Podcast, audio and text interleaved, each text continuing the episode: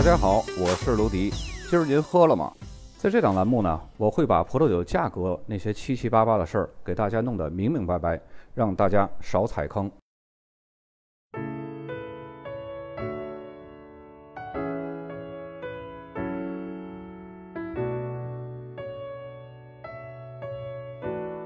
博尔莱产区是位于勃艮第南部、索恩河的西部、法国美食之都里昂的北部、博尔莱山的东部，南北跨度五十多公里，东西跨度呢是十来公里。这里因为博若莱新酒而名声远扬，很多人对它的过去并不了解。在很长一段时间内啊，无论是作为一个产区，还是法国南方的一个风景如画的小镇，博若莱呢似乎只能存活于勃艮第的荣耀之下。其实博若莱以前就是归属于勃艮第的，但是勃艮第最不待见的就是佳美葡萄品种，他们只认黑皮诺才是勃艮第的灵魂，而博若莱呢偏偏主要种植的就是佳美，于是勃艮第人不愿意再将博若莱划入勃艮第，以保证勃艮第产区的血统纯正，这样呢两个产区就分家了。这也是他们两个产区关系若即若离、关系比较暧昧的原因，以至于很多勃艮第的名庄呢也会在博尔莱圈土占地酿葡萄酒。等一会儿呢，我们就看酒标的时候，就会发现很多我们在讲勃艮第产区酒标的时候出现过的熟悉的身影。博尔莱产区最早是在1937年就成为了法定产区，在一九五零年呢，区域内的一些葡萄园儿被升级为博尔莱村庄级法定产区。另外，产区内还有十个特级村，是博尔莱葡萄酒最高品质的代表。说到这里啊，说一个题外话：近些年来啊，很多考过 WSET 三级的朋友们呢，都认为考试越来越好考了，通过率呢也是越来越高了，这是事实。单就博尔莱产区来说啊，在前几年改版新教材之后，只需要记住的这个特级村就只有四个了，而老版的教材呢，需要将十个特级村全部都记住。这还仅仅是一道选择题，就有这么大的信息量的差别。所以说啊，既然有兴趣、喜欢葡萄酒，继续学习了解是很重要的一件事儿。咱们继续来说博尔莱。博尔莱的葡萄种植总面积是差不多两万公顷，产区呢是距离地中海很近的，所以它有地中海温暖干燥的夏季的气候，同时呢也会受到内陆气候的影响。产区的东北部寒冷干燥，春天呢还会出现霜冻的危险。产区的北部多为山坡，土壤底层呢是坚硬的花岗岩，上层土壤呢则是以石头和粘土为主，表层土壤呢则多是风化的碎石和硅土，所以呢这里矿物质含量比较丰富。南部呢则是以平原为主，土壤是以河石和浅薄的粘土为主，所以博尔莱产区南北温度相差比较明显，也就造就了酒款的风格不同。表现出阳刚之气的最稳定的葡萄酒，都是产自于北部的葡萄园儿；而最清淡、最温柔的葡萄酒呢，则是产自于南部的葡萄园儿。通过我们以往的知识积累，就可以分析出产区南北方哪里更适合出产优质的葡萄，酿造出优质的葡萄酒。在博尔莱，红葡萄品种佳美绝对是王者，占产区种植总面积的绝大部分，可以达到百分之九十八。其次呢，这里也会种植少量的黑皮诺。而对于白葡萄品种呢，它是允许种植霞多丽、阿里高特、灰皮诺，但是种植量确实不大，很少可以见到相应的酒款。博尔莱产区的葡萄酒一共分为三个等级，从低到高分别是博尔莱大区级、博尔莱村庄级和特级村。在博尔莱，所有的九十六个村都可以出产博尔莱大区级的葡萄酒。这些地区大都是位于尼泽朗河以南。由于尼泽朗河以南的土壤是粘土为主，而且地势比较平坦，因此呢，这里出产的葡萄酒很难达到具有复杂的风味程度，只是果味十足。这也就造就了博尔莱大区级葡萄酒的品质参差不齐。不同的酒庄、不同的年份出产的葡萄酒品质都会有很大的差异。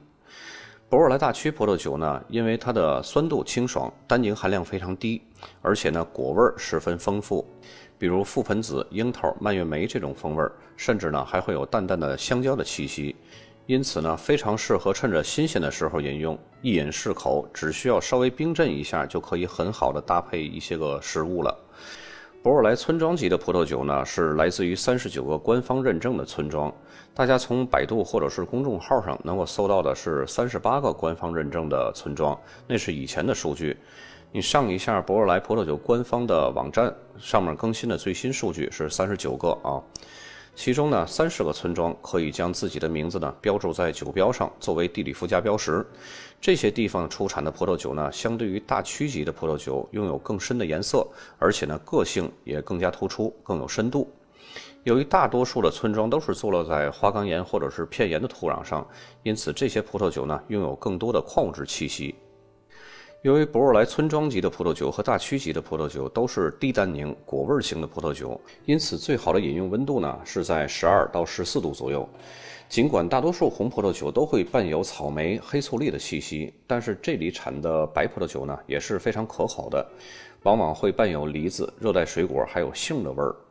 不过这些村庄级所产的酒款之间的区别呢，就没有下面我们要介绍的十个特级村之间的风格差别那么明显了。博若莱特级村的葡萄酒可以说是博若莱葡萄酒中的精华。特级村呢，多是位于产区北部，相对凉爽的气候和贫瘠的风化花岗岩土壤，赋予了这里葡萄酒超凡的陈年潜力和独特的矿物质风味儿。而且呢，这里只出产红葡萄酒。在这片区域呢，分布着十块特级村。当然，这里所谓的特级村呢，是按风土特点划分的产区概念的村，和行政区划分的这个村是不同的。他们是隶属于不同的行政村，又或是一个产区包含着几个不同的行政村。特级村产区会分别以当地村庄或者是有比较有特色的区域的名称来命名。这十个特级村庄呢，拥有各自的风土特点，不管是气候、土壤还是海拔、葡萄园的方位，这些都是其他普通的村庄所无法比拟的。特级村出品的葡萄酒都是以传统方法酿造，甚至呢使用新橡木桶来熟成。口感深邃，香气馥郁，具有很不错的陈年潜力。有些葡萄酒呢，甚至在当地的酒窖存放三十年，依然可以让人感到充沛的生命力。通常呢，这些博若莱特级村的葡萄酒会在它的酒标上标注其特级村的名字。以前在讲其他产区的时候，我们也有讲过，像这种可以作为独立的 AOC 村庄的名称呢，是具备独立的法律意义的。和普通的村庄后面加注这个地理附加标识的意义是不同的。如果大伙儿有不记得，再回听一下 Prosecco 那期的节目，那里讲述了这个概念会比较详细。下面呢，我们就来逐一介绍一下这十个具有独立 AOC 法律地位的特级村。首先，第一个就是圣阿穆尔。圣阿穆尔它是和勃艮第的马贡产区接壤的，这里呢一共有十二种独特的气候，也就是 climat。这也就意味着这个特级村呢会形成十二个不同的葡萄园儿，而且他们都可以将葡萄园的名字作为地理附加标识标注在这个村名的附近。这就像勃艮第的一级园的酒标，他们有的时候呢会将这个葡萄园的名字也标注上，以强调这瓶葡萄酒的葡萄是产自哪个葡萄园的。一般这种比较出名的葡萄园会这么做，以区别它和其他的园子的优越感，从而呢这里的葡萄酒可以价格稍高一些。当然，其他九个村呢也会有比较出色的葡萄园，将名称标注在特级村的村名旁边，作为地理附加标识的这种做法。我们本期节目呢，先将这十个特级村梳理清楚，具体的每个村子的优质的葡萄园，我们在以后的深入版的栏目再去深入了解。本期节目呢，咱们只是在讲酒标的时候，稍微举两个例子。圣阿穆尔村出产的葡萄酒呢，分为两种风格，人称是一半天使，一半魔鬼。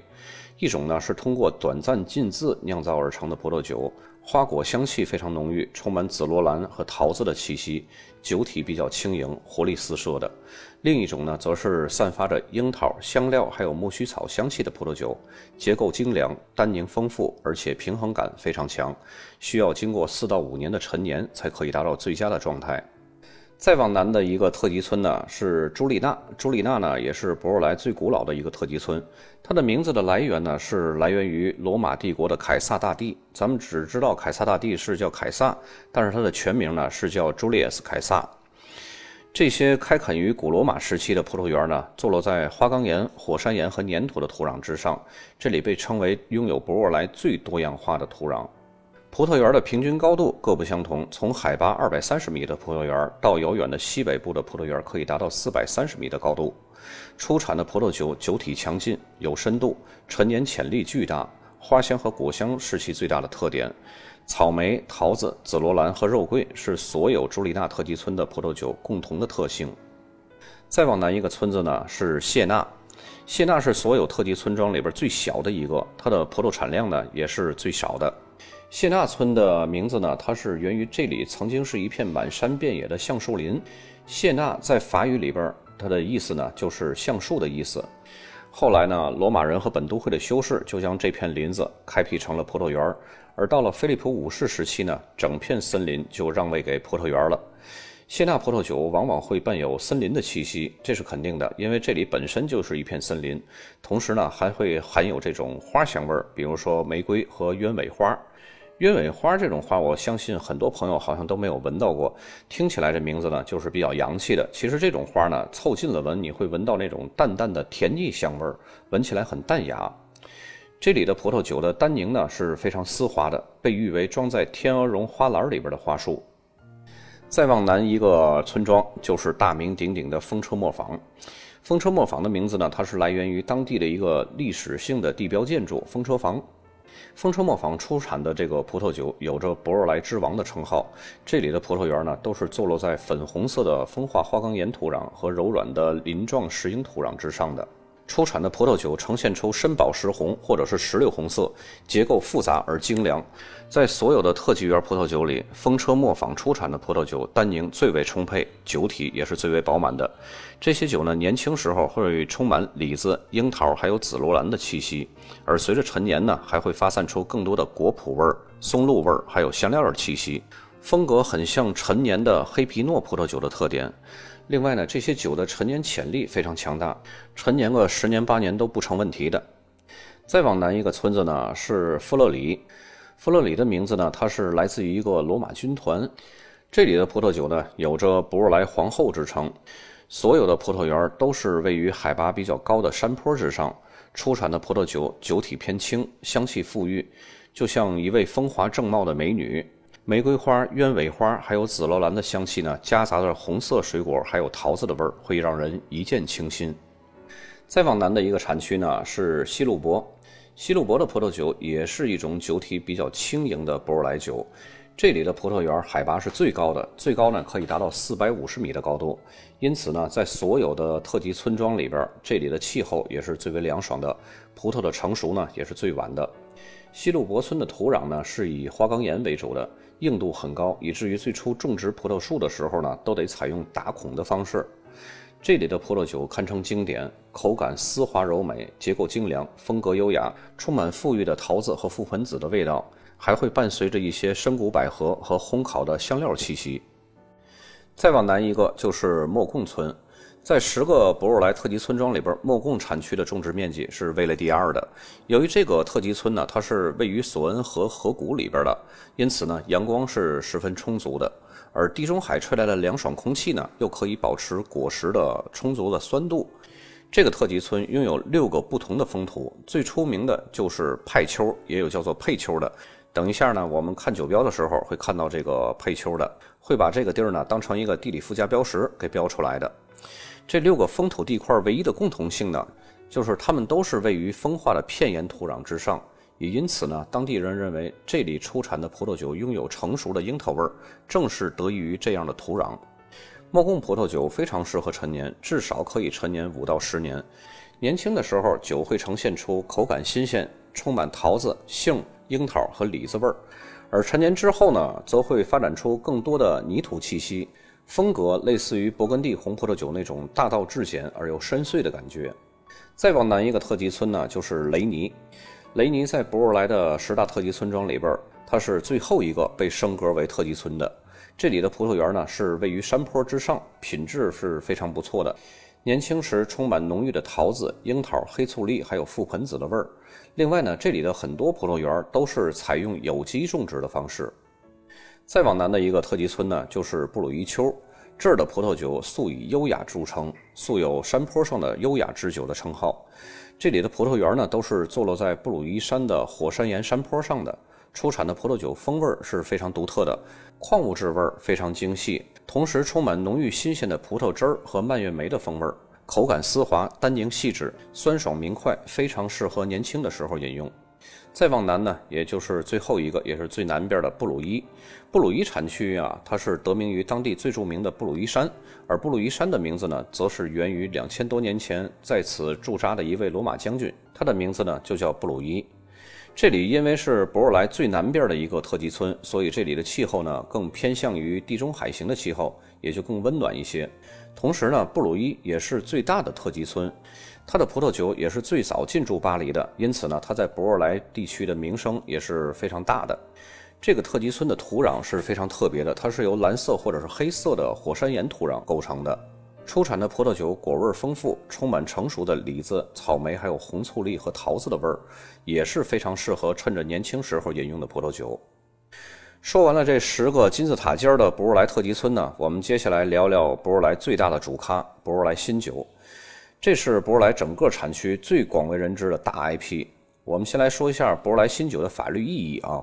博若莱新酒啊，它只是一个独立的 AOC，它不属于任何的分级体系当中的某一个等级级别，它仅仅是一种风格的定义。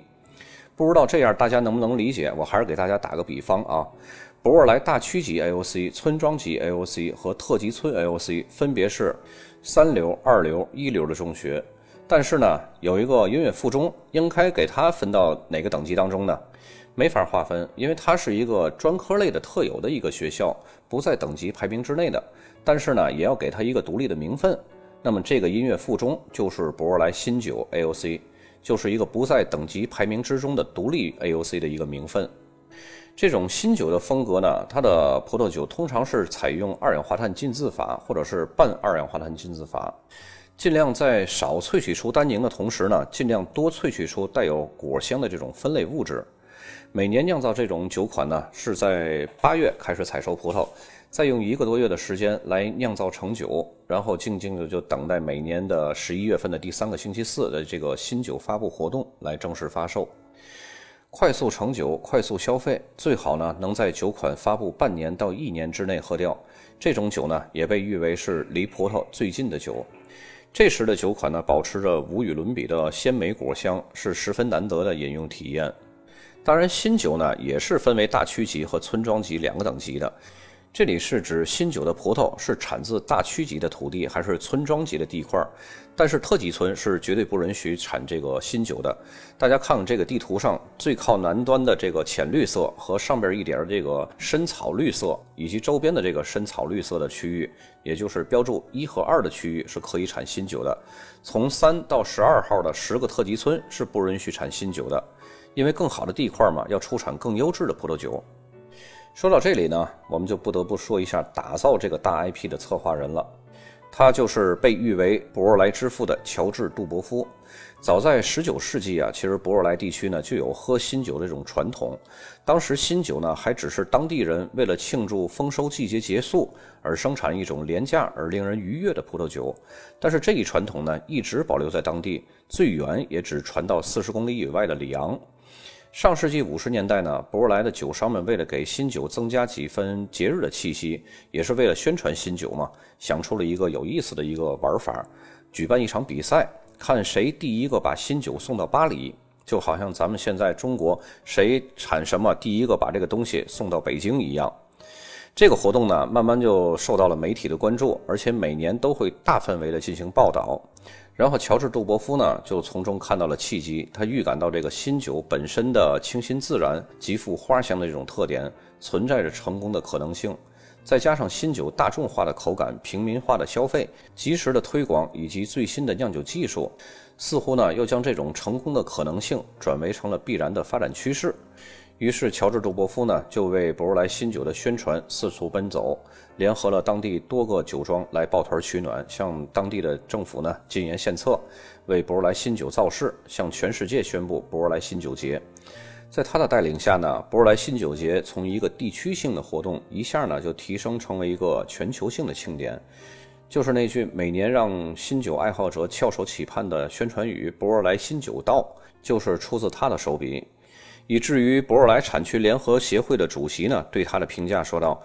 乔治·杜伯夫看到了博若莱产区葡萄酒的发展和它未来的潜力，他扛起了博若莱产区的大旗，把博若莱新酒推广到了全世界各地。人们是通过乔治·杜伯夫才认识到了博若莱新酒。”乔治·杜博夫一手缔造的博尔莱新酒的辉煌时代，半个世纪以来呢，博尔莱新酒享誉全世界各地，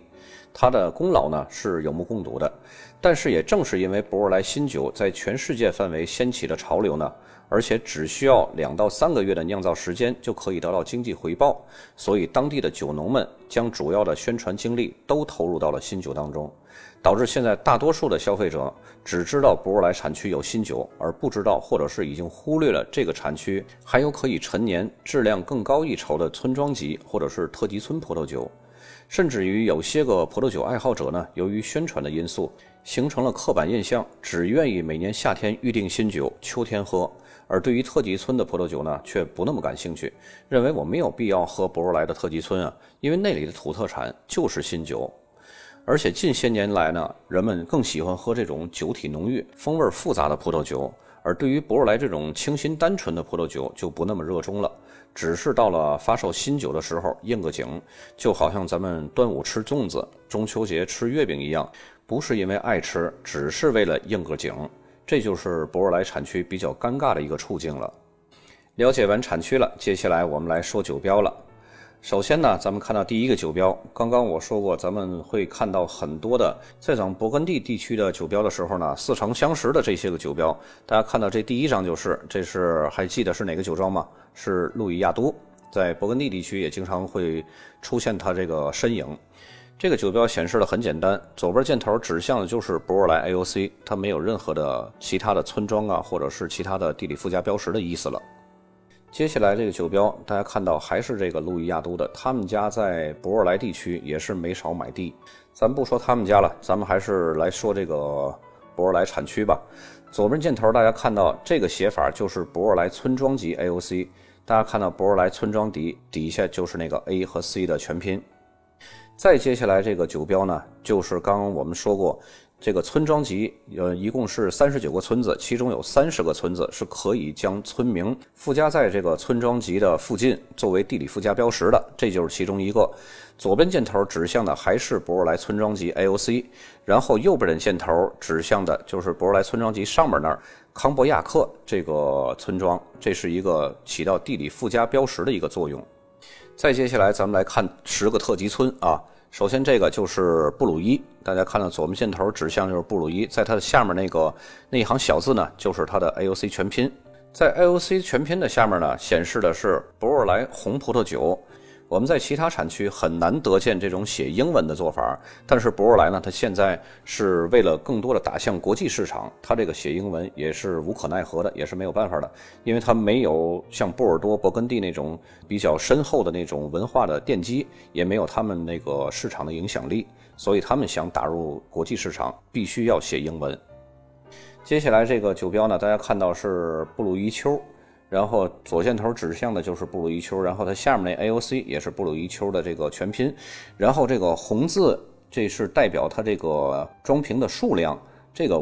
没有什么太大意义啊。然后在红字的下面这几行黑字，这个就是正常来说啊，这些东西应该都是在背标上去体现的。但是博尔莱呢，有点太过于想突出他自己的这种特色，在正标它已经显示出来，比如说在什么花岗岩上种植啊，种植的什么品种啊，用什么工艺啊，这些东西其实都应该是在背标上，他有点太着急了。